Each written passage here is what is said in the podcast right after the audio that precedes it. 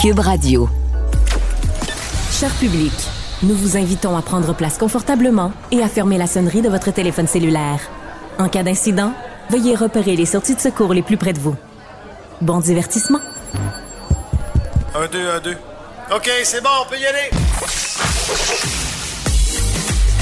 Sophie Durocher.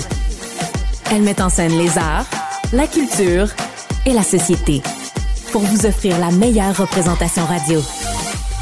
Sophie Durocher. Tout un spectacle radiophonique. Bonsoir, bonjour tout le monde. Comment ça, je commence l'émission en disant bonsoir? Mon Dieu, la journée va être longue. Bonjour tout le monde, j'espère vous allez bien.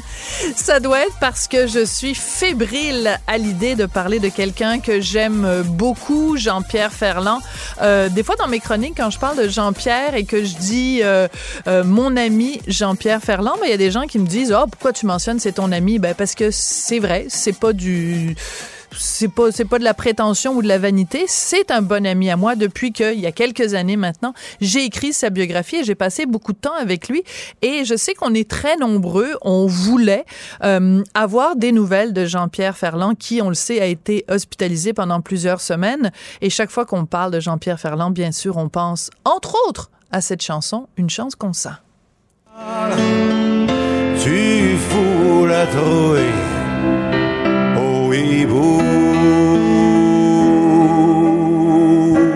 Une chance que je t'ai. Je t'ai. Tu m'as. Alors, une chance qu'il a Juliane Saumur dans sa vie, euh, une choriste, une chanteuse extraordinaire et sa conjointe, elle est au bout de la ligne. Bonjour Juliane. Bonjour Sophie, ça va bien? Oui, moi ça va très bien. Écoute, il y a quelques semaines de ça, je suis allée à l'hôpital rendre visite à Jean-Pierre euh, et il était extrêmement impatient de quitter l'hôpital et rentrer à la maison. Donc, euh, peux-tu nous dire depuis quand il est de retour à la maison et comment il est, notre Jean-Pierre national? Ben Là, ça fait quelques semaines qu'il est à la maison et ça va super bien. Il est vraiment heureux, c'est sûr, de retrouver ses repères, de retrouver son chez lui. Euh, il, il va très bien, il va très bien.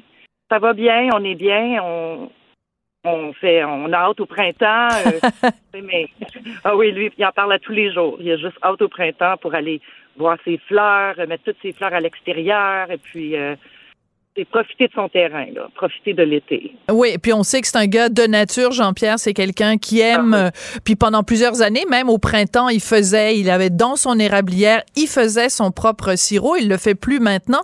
Mais revenons un petit peu en arrière, Juliane, si tu le veux bien. On comprend que c'est un problème de médication, une médication qui n'était pas euh, appropriée, qui a fait en sorte que Jean-Pierre a dû se retrouver à l'hôpital. Exactement, oui. Ben, c'était, il était agité un peu dans les derniers temps. euh, et puis, euh, j'ai dit, il y a quelque chose qui fonctionne pas quelque part. Alors, je sais pas c'est quoi. Mais là, j'ai appelé à l'hôpital et tout ça. Ils sont venus le chercher. Puis, euh, c'est ça. Ils ont, ils ont analysé et tout ça. Ça a pris un mois et une semaine pour analyser, Wow! pour voir qu'est-ce qui se passait avec ses médications. Parce que quelqu'un de son âge, ils ne peuvent pas faire ça comme avec quelqu'un de 25 ans. On prend les médicaments, c'est lent, c'est lentement. Ils vont ajuster lentement jusqu'à ce qu'on ait un résultat. Oui. Fait que euh, ça a pris un mois et une semaine. Je dis qu'il était tanné d'être là, mais bon. Oui. oui, puis là, c'est, c'est, c'est réajusté. Ça va très bien. Euh, il est heureux d'être à la maison, puis euh, ouais, ça, ça va très bien. Alors, Mais j'avais hâte qu'il revienne moi aussi parce Oui. que je trouvais ça dur. oui, Ça c'était très difficile. C'était, c'était difficile, en effet, quand j'étais allée le voir à l'hôpital avec Richard. euh, on sentait qu'il était comme un lion en cage. C'est quelqu'un qui a tellement d'énergie puis qui aime tellement, justement, euh, ben, ben, la vie, euh, toi, euh, son chien. Les animaux ont toujours été tellement importants dans la Ah, vie oui. de Jean-Pierre. Euh, donc, quand il a retrouvé sa chienne, il devait être fou comme un, fou comme un balai. Ah oui. Ah oui, ah oui, ah oui. Ah oui. Ah oui. Puis, tu sais, j'ai-tu essayé de, de l'amener à l'hôpital, la chienne? Tu sais, je me suis dit peut-être qu'il y a une, façon de le faire, mais non, il n'y en avait pas. Alors, euh, alors quand je suis allée chercher, euh, il était très heureux. La chienne était dans la voiture avec nous, puis euh, il était heureux comme un. tellement heureux. Mais C'était beau à voir. Mais c'est important que tu mentionnes ça, Juliane, puis les gens qui nous écoutent vont peut-être trouver ça anodin, mais on sait à quel point, bon, dans beaucoup de familles, justement, les animaux domestiques font partie de la, c'est un membre de la famille comme, comme, comme extrêmement important. Et aussi, Ah, ben oui. on sait, on sait à quel point la zoothérapie, ça peut être bien, euh, ça peut faire des bienfaits.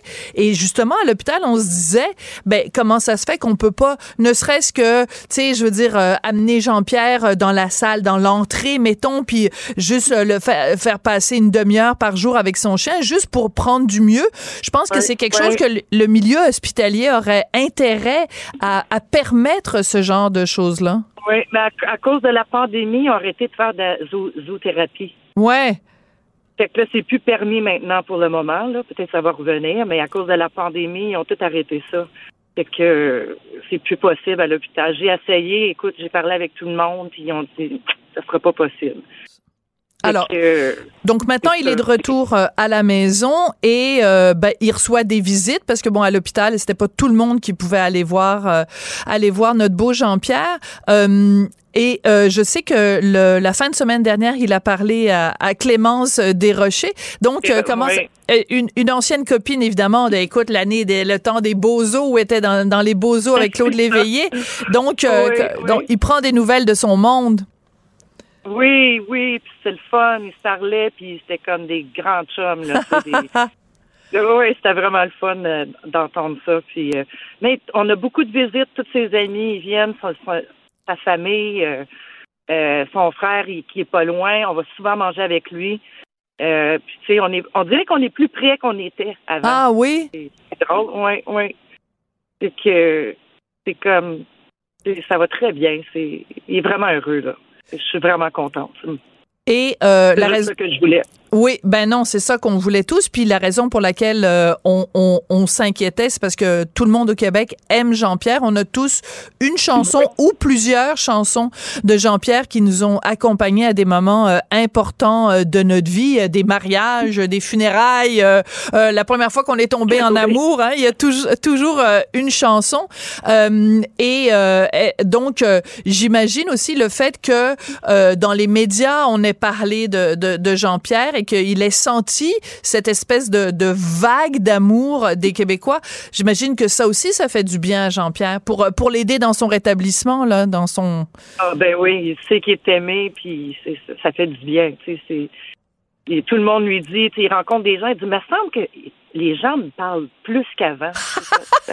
J'adore ça! ça se peut bien, mais mais c'est parce qu'il t'aime, mon amour. Tu sais, je suis comme il t'aime. Oh! Il ben, ça ben, c'est le fun. Mais, mais, mais tu sais quoi, Juliane? Je pense que euh, les gens de la génération de Jean-Pierre euh, ont plus une timidité ou une pudeur. Tu comprends? Euh, Aujourd'hui, avec les médias sociaux, tu sais, tu sais, t'as, mettons, t'as 100 150 000 abonnés sur TikTok, là, tu le sais que les gens t'aiment.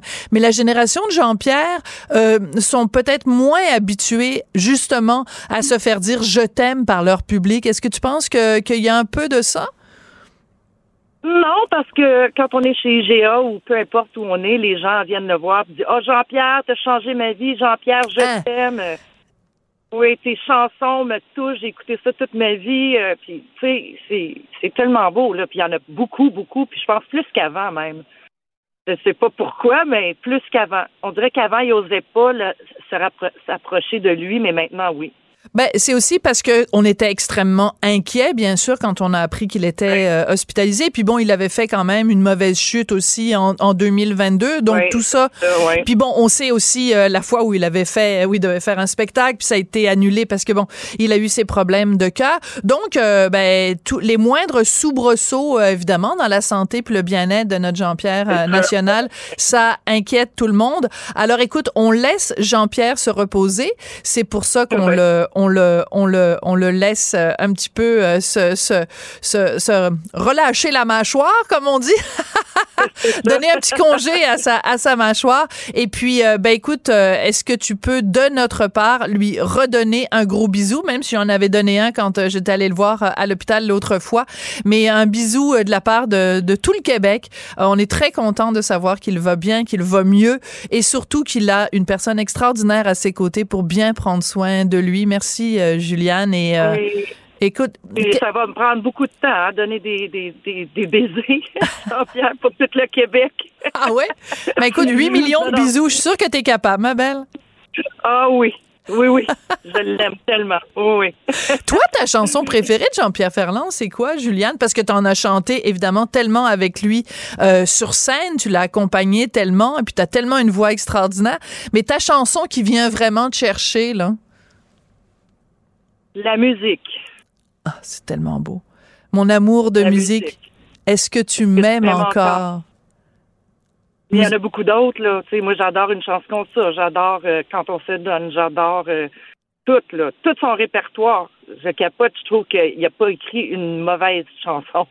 C'est tellement que- vrai. C'est tellement vrai. Ouais. Alors, euh, est-ce qu'on se quitte avec toi qui nous chante un petit peu de la musique? Moi? Ouais? non! Non! Ah, je ben, l'ai jamais chanté, par exemple. C'est vrai que tu l'as jamais chanté sur scène. Euh, Michel Reva- Rivard l'a reprise par contre, mais alors écoute, on l'a trouvé.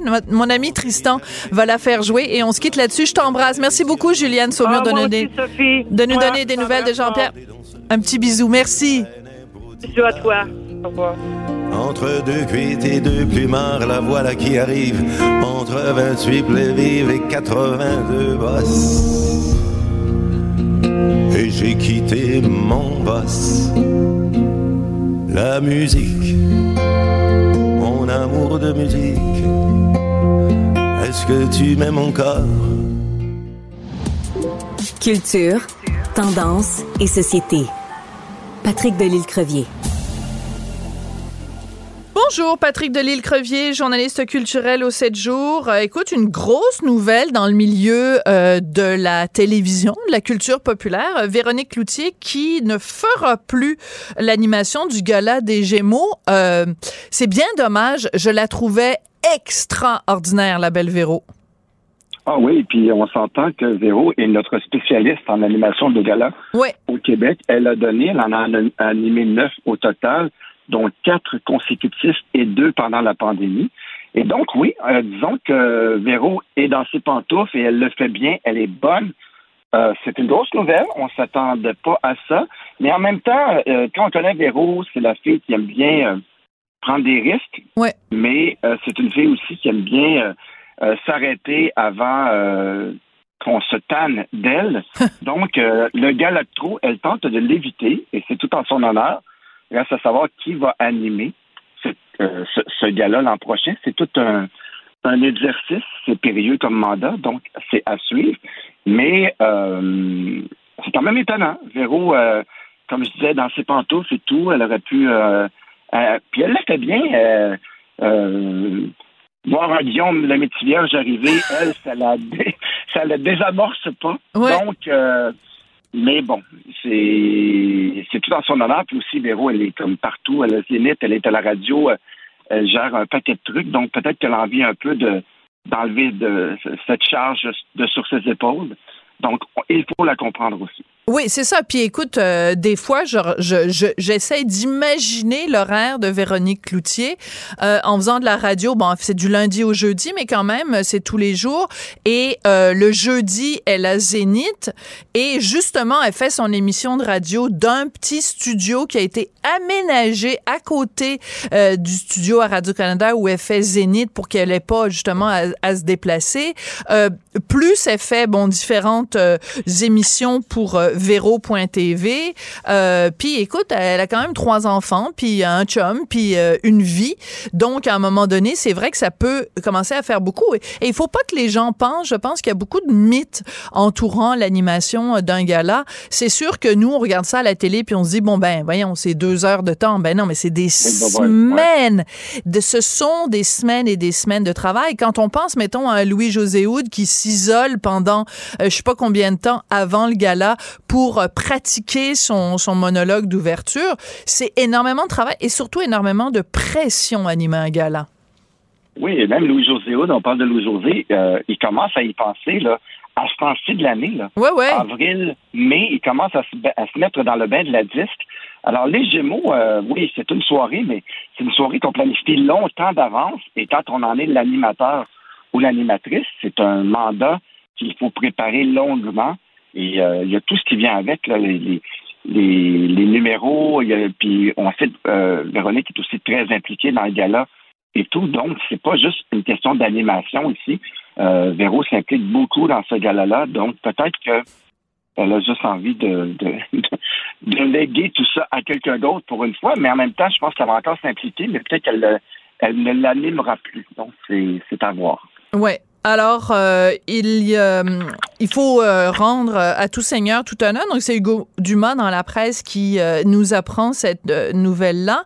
Et les Gémeaux, bon, ça fait des années qu'il y a des controverses euh, par rapport aux Gémeaux. Puis je parle pas des controverses sur scène, là, comme euh, comme Guillaume le Métivierge, mais que il y a beaucoup de gens dans le milieu. On, on se rappelle de l'époque où Fabienne Larouche et tout ça euh, ne soumettait plus ses ses productions aux Gémeaux parce qu'elle était pas d'accord avec la façon dont on attribuait les prix. Il y a beaucoup de gens et là maintenant elle est revenue évidemment, mais il y a beaucoup de gens qui continuent à critiquer les Gémeaux, comme par exemple Luc Dion, lui qui dit dit, ben écoute, moi je veux absolument rien savoir de ça. Et il dit qu'il s'est impliqué dans les, les comités parce qu'il y a différents comités euh, à l'académie. Euh, de, de canadienne du cinéma et de la télévision. Puis il dit j'ai frappé un mur et il, soulève quelque chose de très intéressant. Puis je vais, je vais en parler avec toi. Il a dit à la presse je trouve inacceptable que les scénaristes et les réalisateurs ne soient pas présents au gala du soir. Sans auteur, il n'y a pas de série de fiction. Et il a tout à fait raison. Puis en même temps, euh, s'il y a une raison pour laquelle il y a un gala l'après-midi, c'est que tu peux pas déjà au Gémeaux du soir. On remet je sais pas quoi une vingtaine mettons de Gémeaux. Si en plus tu te mets à mettre les scénaristes, les scénaristes et les réalisateurs, ben, on n'a on, on, pas fini. Puis le public, là, monsieur et madame, tout le monde, euh, il veut voir des videttes. Puis les videttes, c'est plate, mais c'est pas les auteurs. Exactement. Bon, on sait, euh, les poumons et le cœur d'une série, c'est les auteurs, mais la petite madame de la rue Panet, pour euh, paraphraser beaucoup de gens qui parlent de, des codes d'écoute et des gens qui écoutent la télé comme étant la madame de la rue Panet, elle s'en fout euh, de, voir le Diane récolter un trophée ou pas. Et c'est dommage. C'est très, très dommage. Mais effectivement, c'est un gala glamour. Les, les, le public veut voir des vedettes. Et c'est probablement la raison pour laquelle on a créé ce gala de l'après-midi bon, qui est très peu écouté. Et c'est dommage aussi parce que la télé, sans les artisans, sans les auteurs, sans les réalisateurs, elle n'existe pas. Mais euh, nous, on côtoie le milieu et tout, on sait l'importance. Mais pour la dame qui toute la télé et tout, qui l'écrit, elle n'en a pas tant conscience que ça. Ouais. Moins, ils sont très peu. Et donc, le ceci explique que ça. Moi, ce qui m'a un peu fait, un peu, euh, quand je disais justement le, le, texte de mon collègue Hugo Dumas, c'est quand Fabienne Larouche dit, moi là, euh, J'inscris, on sait que Fabienne produit euh, à cœur battant, Stat, Le Bonheur et d'autres raisonnables. Quand elle dit Ah ben moi, je parie pas cette année contre euh, la série de Xavier Dolan, la nuit où Laurier Gaudreau s'est réveillé, parce que c'est perdu d'avance. Donc, qu'est-ce qu'il faut comprendre? C'est qu'il faut mettre un montant d'argent. C'est comme une mise que les producteurs font. C'est comme un pari. Ah, OK, moi, je parie que peut-être que mon cheval peut battre celui-là, donc je vais mettre de l'argent là-dessus. Et cette année, Fabienne a décidé qu'elle ne mettait pas d'argent sur, sur ses chevaux contre euh, la nuit où Laurier Gaudreau s'est réveillé. Donc, c'est assez étonnant. Puis tu te dis, OK, euh, c'est une game, tellement, c'est un gambling. C'est, et c'est ça aussi qui fait en sorte que les Gémeaux, tu te dis, mon Dieu, peut-être qu'il faudrait revoir un peu la façon de procéder, la façon de. Ben, parce que c'est, un peu étrange. les producteurs décident sur qui parie dans leur. Euh, dans leur écurie. Dans leur écurie? Moi, je pense que ça peut gagner contre. Ah, mais non, moi, je retiens mes billes parce que la nuit, euh, la, série de David Dolan est trop forte. Euh, je mets pas mes chevaux de bataille là-dessus. C'est un peu étonnant quand même. Tu dis, hey boys, ça, c'est un gars-là, là. Ouais. Mais, Donc, euh, c'est un peu étonnant. Mais ce qui est surprenant à la base, c'est simplement l'idée que, alors que c'est une, une, un gala euh, en plus qui est fait par euh, une société publique, que des producteurs privés sont obligés de payer pour que leur production soit considérée. quand on dit c'est un prix qui est remis à l'excellence, ben, on va te remettre un prix pour dire à quel point tu es excellent à partir du moment où toi tu débourses de l'argent pour rentrer en compétition dans la catégorie. Ben, c'est parce que, voyons, là, c'est pas... même pas à quel point tu es l'excellence si euh, trois autres séries qui mériteraient d'être dans l'excellence ne se sont pas euh, inscrites. Donc, c'est un peu étrange. Tout ça rend, les Gémeaux encore, encore plus... Euh, je trouve que c'est fragile un peu comme façon de, de, de, gérer un gala et de, je sais pas, j'ai un petit malaise. Quand tu regardes vraiment le, tableau de ça, tu te dis, OK, c'est ça les Gémeaux, OK, y a-t-il moyen de remanier ça? Et ça a l'air, selon le Dion, que c'est bien difficile de remanier. Faut dire que cette année, on a quand même diminué le nombre de catégories, qui passe de 143 à 92. Mais quand même, euh, tu te dis, le fonctionnement est peut-être à revoir. Oui, oui, ah, mais totalement. Écoute, euh, il y, a, y a des années et des années de ça, j'étais membre parce que les gens, il y a un autre truc que les gens ne savent pas ou qui font semblant d'oublier quand on parle euh, des Gémeaux. Quand les gens disent, ouais, mais pourquoi euh, telle série, elle a reçu plein, de, plein de nominations, mais que le réalisateur n'a pas reçu de nomination, mais c'est parce que c'est des, ce sont des, des jurés, des jurys, pardon, complètement isolés les uns des autres on se réunit tous un samedi, plein de gens de, de l'industrie, et il y a un jury qui est juste qui fait juste euh, mettons ils font trois catégories pendant la journée. Puis là les gens il y a des visionnements. Enfin à l'époque c'était comme ça mais je pense que maintenant on nous envoie les euh, les segments. mais euh, et donc, euh, il y avait plein de gens en plus qui étaient en conflit d'intérêts. Donc ça, maintenant, on fait plus attention à ces questions-là de, de, de conflit d'intérêts. Mais il reste que, même si on a résolu un certain nombre de problèmes avec les Gémeaux, il reste encore que c'est un gala qui est, qui est perclus de problèmes. Et je vais dire très honnêtement, on a vu la disparition du gala euh, Québec Cinéma. Euh, et, euh, et, et artistes. Et euh, quand on voit comme ça pour, euh, enfin, il reste, bon, évidemment, le gala de la disque, il reste le gala des Oliviers de, de dimanche dernier et les Gémeaux. Mais quand on voit toutes sortes de guéguerres internes, euh, je sais pas, est-ce que tu penses qu'un jour on va voir la disparition des Gémeaux? Ben, du moins, je souhaite une grande transformation des Gémeaux. Puis, si on parle du gala artiste, moi, ce que j'aimais, c'est que c'est le public qui choisit qui gagne, qui il aime et tout. C'est ce que j'aimais de ça. Là, on parle d'un petit groupe euh, de privilégiés, il faut le dire, qui choisissent. Et bon, quand on lit l'article de mon collègue, on voit aussi que euh, tout ce qui est populaire est souvent euh, tassé pour mettre des trucs un peu moins populaires à l'avant-plan et tout. Donc, il y a tout ça qui, qui, qui entre en ligne de compte. Bon, si on a un seul gala au Québec qui récompense les émissions, les artistes et, les artisans, ça devrait être aussi choisi par le public et ça devrait être moins, euh, comment dire, ça, devrait être moins, il faut que tu t'inscrives, que tu débourses un montant d'argent. Ça devrait être un peu plus, euh, un peu plus euh, démocratique, hein? généralisé, démocratique effectivement. C'est le mot que je cherche. Ouais, ouais mais euh, tu vois, tu parles de ça, puis ça me rappelle il y a quelques années de ça. Te souviens-tu la série Série Noire qui avait des codes d'écoute euh, mm-hmm. vraiment pas très grosses et pourtant qui était extrêmement appréciée euh, de de de, de l'industrie, puis qui était toujours qui ramassait plein de prix et tout ça, mais elle peinait à trouver son public. C'est-à-dire qu'en fait, il y avait des gens qui adorait Série Noire, mais, mais c'était pas énorme en termes de, de code d'écoute. Et à côté de Série Noire, il y avait des séries qui avaient beaucoup plus de gens qui la, qui la suivaient et qui gagnaient pas parce que ben, c'était les gens du milieu qui avaient décidé que cette série-là, très pointue, euh, allait, allait gagner. Puis c'est correct aussi parce que c'est pas parce qu'il y a un million de personnes qui prennent le métro chaque matin que le métro donne un bon spectacle, comme disait l'autre. Hein? Effectivement. Je pense qu'il faudrait trouver un, équilibre entre le public et les gens milieu. remanier un peu, effectivement, euh, parce que s'il reste un seul gala, il faut qu'il soit un peu plus euh, démocratique et, euh, et que les, les gens en nomination soient un peu mieux répartis Absolument. Exactement. Donc, voilà. Merci beaucoup, Patrick Delille-Crevier, journaliste culturel au 7 jours. À très bientôt. Elle est parfois dramatique, d'autres fois satirique. Mais chose certaine, elle ne joue jamais la comédie. Sophie Durocher. La rencontre Nantel du Rocher. Non, non, non, c'est pas une joke. Sophie Durocher. Duduche, elle va se défendre. Guy Nantel. Ben, c'est exactement ça qu'il faut faire. Un duo déstabilisant qui confronte les idées. C'est à s'arracher les cheveux sur la tête. La rencontre Nantel du Rocher. Ça va être quelque chose. De ces temps-ci, on parle énormément du GHB, donc la drogue du viol. Ça pose des questions sur euh, la, enfin, ça pose la question suivante est-ce qu'il y a une culture du viol au Québec? Est-ce qu'on banalise à ce point-là le viol? Puis quand on parle de culture du viol, ben je sais que ça fait un peu bondir mon ami et collègue Guy Nantel, parce que moi aussi, ça me fait un peu bondir quand on utilise ces termes-là ensemble. Bonjour Guy. Oui, bonjour Sophie. Ben, en fait, c'est pas euh, tant le contenu qui me fait bondir, c'est comment on en parle. Ouais. Parce que c'est une épidémie importante, là, vraiment, le GHB, donc la drogue du viol. Euh, puis euh, José Blanchet a écrit un article dans le Devoir là-dessus qui avait des informations intéressantes, mais des fois, c'est le ton euh, qu'on adopte.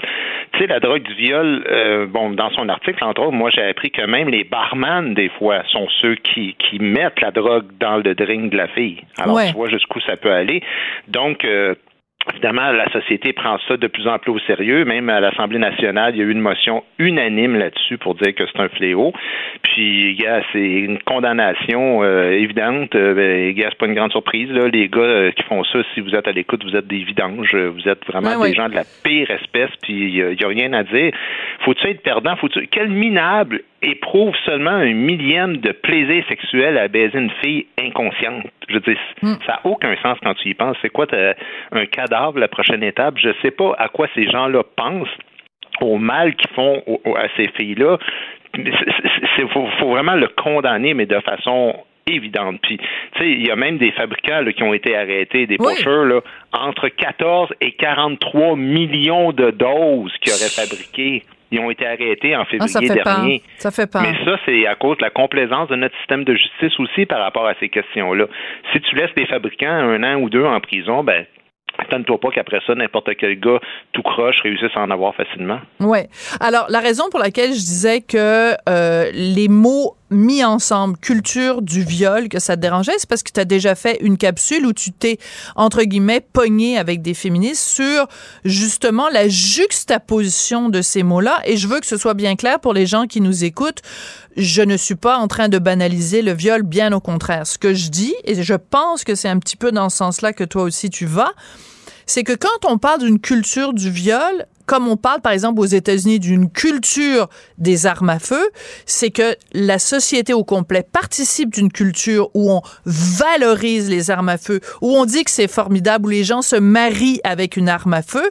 Si au Québec on parle d'une culture du viol, ça voudrait dire que les gens se font des high five quand ils violent quelqu'un et que la société au complet valorise le viol. Or au Québec, il me semble c'est exactement le contraire. Je peux te nommer l'Afrique du Sud ou d'autres pays où on banalise le viol, mais c'est pas le cas au Québec. Ben, écoute, je sais qu'évidemment, ça existe des violeurs, mais moi, j'ai jamais de toute ma vie rencontré un seul gars qui glorifiait euh, ni le viol, ni les violeurs. Je veux dire, à un moment donné, il faut quand même pas tomber dans le dé de la rhétorique qui condamne tout le monde. Dans l'article de José euh, Blanchette, elle parlait, entre autres, de système patriarcal, de système contrôlé par les hommes.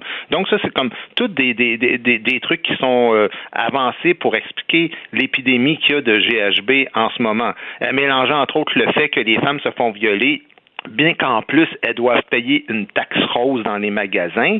Je veux dire, c'est quoi le On rapport? confond tout. On à un confond moment tout. donné, c'est c'est du gros n'importe quoi juste pour avoir raison. Euh, Il y a une des intervenantes qui disait je ne connais, je la cite là, je ne connais aucune fille qui ne s'est pas fait agresser. Toutes les filles l'ont vécu ou connaissent quelqu'un de proche à qui c'est arrivé. Puis ça, c'est des filles de 18 à 22 ans qui parlent dans son article. Mais tu sais, moi, j'ai une fille, une belle grande blonde de 19 ans. euh, non seulement elle, ça y est pas arrivé, mais elle connaît personne qu'elle me dit de son entourage à qui c'est arrivé. Alors, on dit pas que c'est pas arrivé. Au contraire, on vient de le dire là, que c'est un fléau à condamner. Mais si José veut jouer la carte des statistiques, c'est important de s'appuyer sur un minimum de sources. Sinon, ce qui va arriver, c'est que les gens ne prennent pas ça au sérieux. Voilà. C'est le bon vieux principe de, Pierre et le loup. Et, en effet, ces choses-là doivent être dénoncées, mais de façon, euh, de façon euh, rigoureuse. Et de la même façon qu'une hirondelle fait pas le printemps, une anecdote ne fait pas. Euh, je dis pas que c'est anecdotique de se faire violer. Ce que je veux dire, c'est que si tu as une personne qui dit Moi, tous mes amis se sont fait violer, ça veut pas dire que 100% des femmes de 18 à 22 ans au Québec ont été agressées à un moment donné. Euh, par contre, je veux juste apporter un bémol là-dessus. euh, euh, mon très cher Guy, c'est que avant on parlait de viol, maintenant on, on a plus tendance à parler d'agression sexuelle parce en, en termes juridiques en tout cas, parce que ça couvre tout un éventail de choses. Mhm. Ça va de, mettons, euh, la main sur la fesse à un viol avec pénétration. Donc, je dis pas qu'il y a un qui est moins grave que l'autre. Je dis juste que ça couvre un éventail de choses. Donc, quand cette jeune femme dit, il y a personne que je connais qui a pas été agressée, c'est possible aussi qu'elle fasse référence pas seulement à un viol, mais à quelqu'un qui s'est fait mettre la main au cul, au derrière. Excusez-moi, c'est pas ça que je voulais dire. je me suis échappé. Mais, ou quelqu'un qui s'est fait, bon, tu comprends? C'est, Ouais, mais ceci, il n'y a, pas- y a pas un gars que je connais pas, moi, qui s'est pas fait mettre la main sur la poche à un moment donné par Oui, oui, mais qui voulait faire une joke ou des niaiseries de même, là. Ben oui, ben, puis- rappelle-toi ça va même d'ailleurs. plus loin, c'est qu'on rentre même les micro-agressions dans ça. Alors, oui, ça tout peut à être fait. un regard, ça peut être la position d'un corps, la, face, Ben, la écoute. façon, l'énergie que tu portes. tu sais, Ben, tu tout à fait. Rappelle-toi à l'université Laval, tu te rappelles à un moment donné, ils avaient fait un sondage auprès de leurs étudiants et étudiantes et il y en avait une proportion absolument effarante qui disait qu'ils avaient été euh, euh, euh, l'objet ou victime d'agressions euh, sur le campus. Puis quand tu regardais les, les, les détails du sondage, ben tu voyais des choses, un regard insistant. Mais je veux dire, c'est sûr que ça gonfle les statistiques. Si tu me dis que tu as croisé un gars dans le corridor puis que le gars t'a regardé à l'air de dire hey, mon dieu, elle est bien cute elle, puis que tu considères ça sur le même pied qu'une qu'une agression, ben c'est sûr que tu vas trouver que 80 à ce moment-là, c'est même pas 100% c'est 125% des Ben, gens qui mais- sont déjà fait agresser. Parce que si chaque fois qu'on compte quelqu'un qui nous regarde avec un air de tueur, on considère que c'est une tentative de meurtre, là, comprends-tu Ben que voilà. C'est là où les gens ne prennent plus ça au sérieux. Dans l'article, entre autres, de Mme Blanchette, elle, elle parle, entre autres, la, la- elle donne la définition de la culture du viol du Conseil du statut de la femme. Puis bon, c'est ensemble de comportements qui banalisent, excusent et justifient les agressions sexuelles ou les transforment en plaisanterie ou en divertissement. Mais tu sais, moi, en 2017, j'avais fait un numéro Oh, Dieu, oui. justement qui condamnait puis qui avait fait beaucoup parler qui les agressions, mais mais il y a plein de monde qui m'écrivait que je crée un climat confortable pour les agresseurs. Mais je suis désolé, il n'y a aucun lien entre le fait de parler de ce sujet-là dans un spectacle d'humour et le fait que des filles se fassent violer comme ça par, par des pourritures. Zéro, s'il y a de quoi, c'est même l'inverse, c'est le fait qu'on en parle. Mais, mais quand je lis euh, José, des fois, comme en- entre autres, elle, elle dit dans son article, elle dit Jeannette Bertrand avait toujours prédit une riposte des hommes à l'émancipation des femmes. Le, Z- le GHB en est une.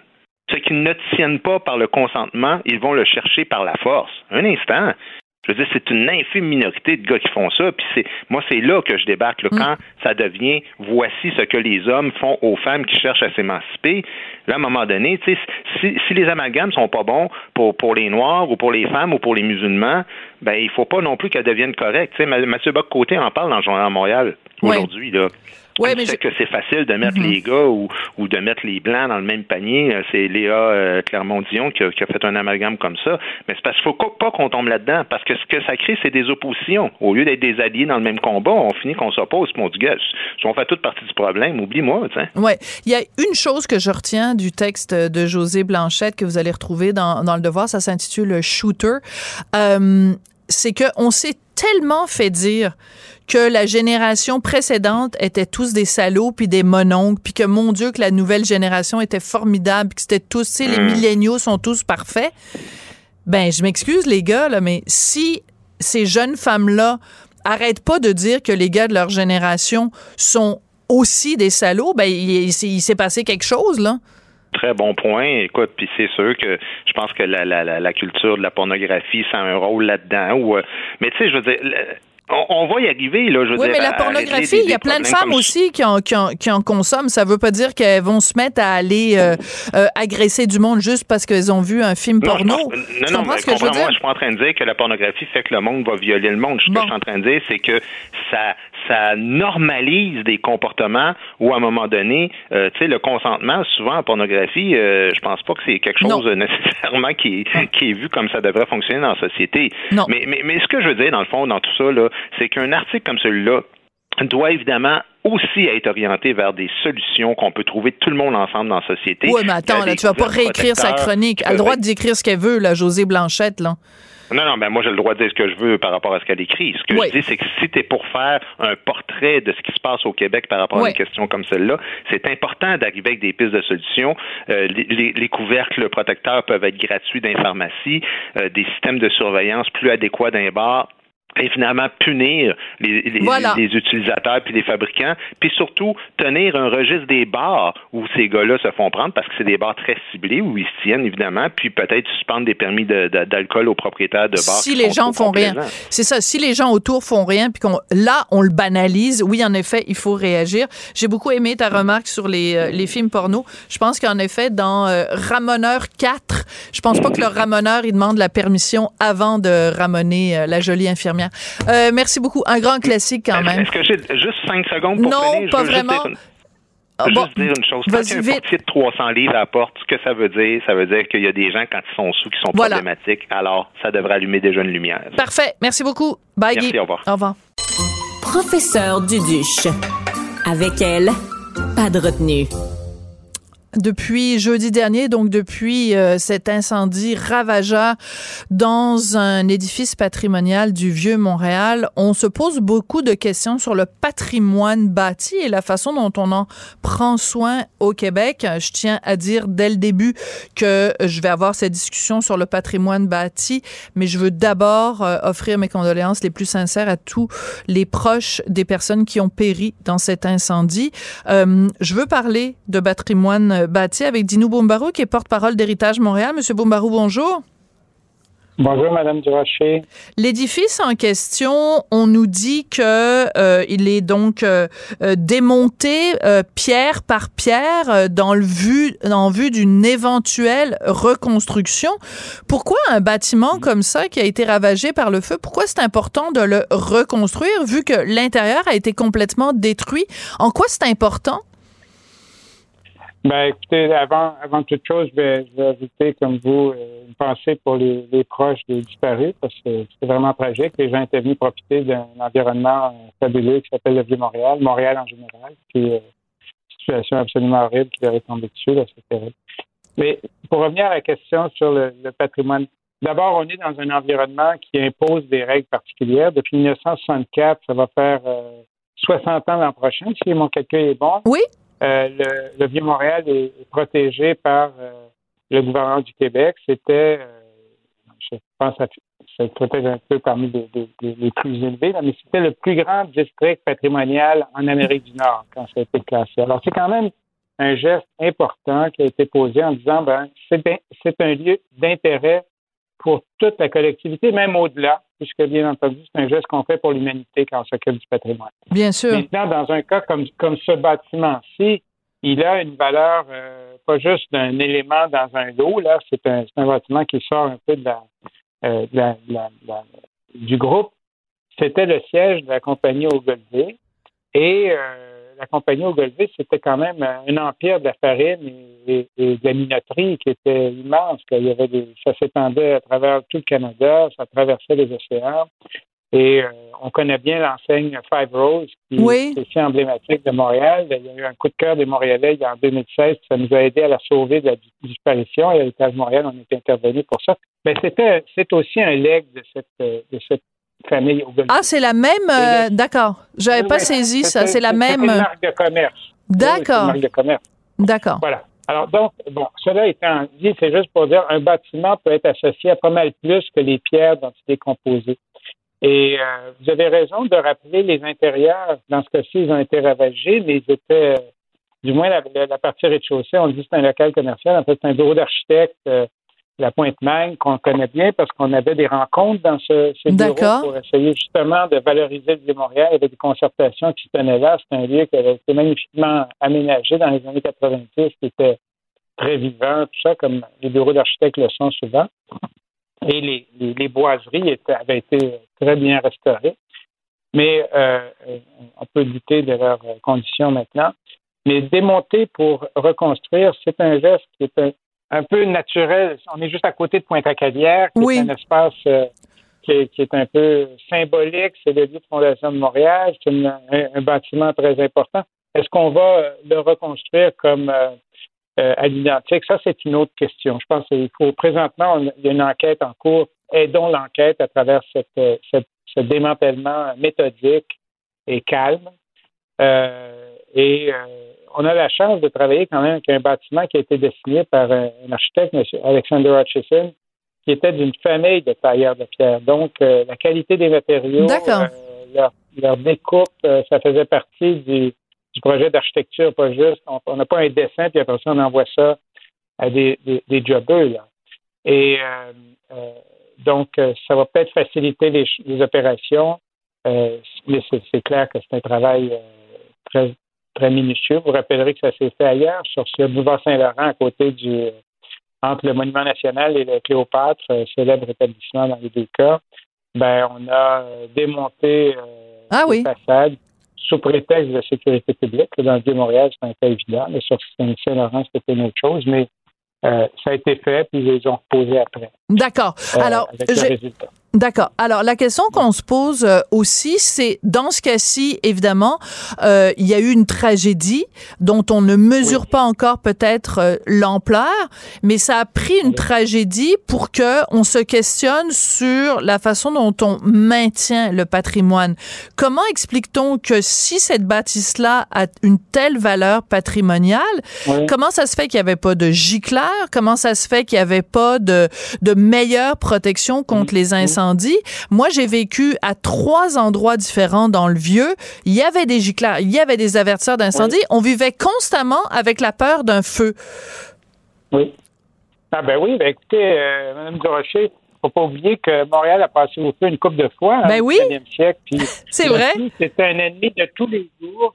Et euh, parmi les premiers règlements, le Félix Lambert a fait des recherches euh, il y a quelques années, puis c'est une exposition au Centre canadien d'architecture, tout ça sur l'importance de la réglementation contre les incendies dans la forme du Vieux-Montréal, dans son architecture, hum. les matériaux, tout ça. Alors, et même, il y a une tradition montréalaise, des murs mitoyens qu'on connaît bien dans les quartiers authentiques, ben, euh, c'est un, un, mécanisme de protection contre les incendies. Absolument. Alors, ça, donc, il faut, garder ça en tête. Dans un cas comme ce bâtiment-ci, euh, moi, je ne sais pas dans quel état était leur système, était leur système de protection incendie. On va certainement en apprendre à travers l'enquête des, services euh, de pompiers et de police. Mais euh, je peux vous rappeler qu'un certain 15 avril 2019, je crois, euh, la cathédrale Notre-Dame de Paris passait au feu.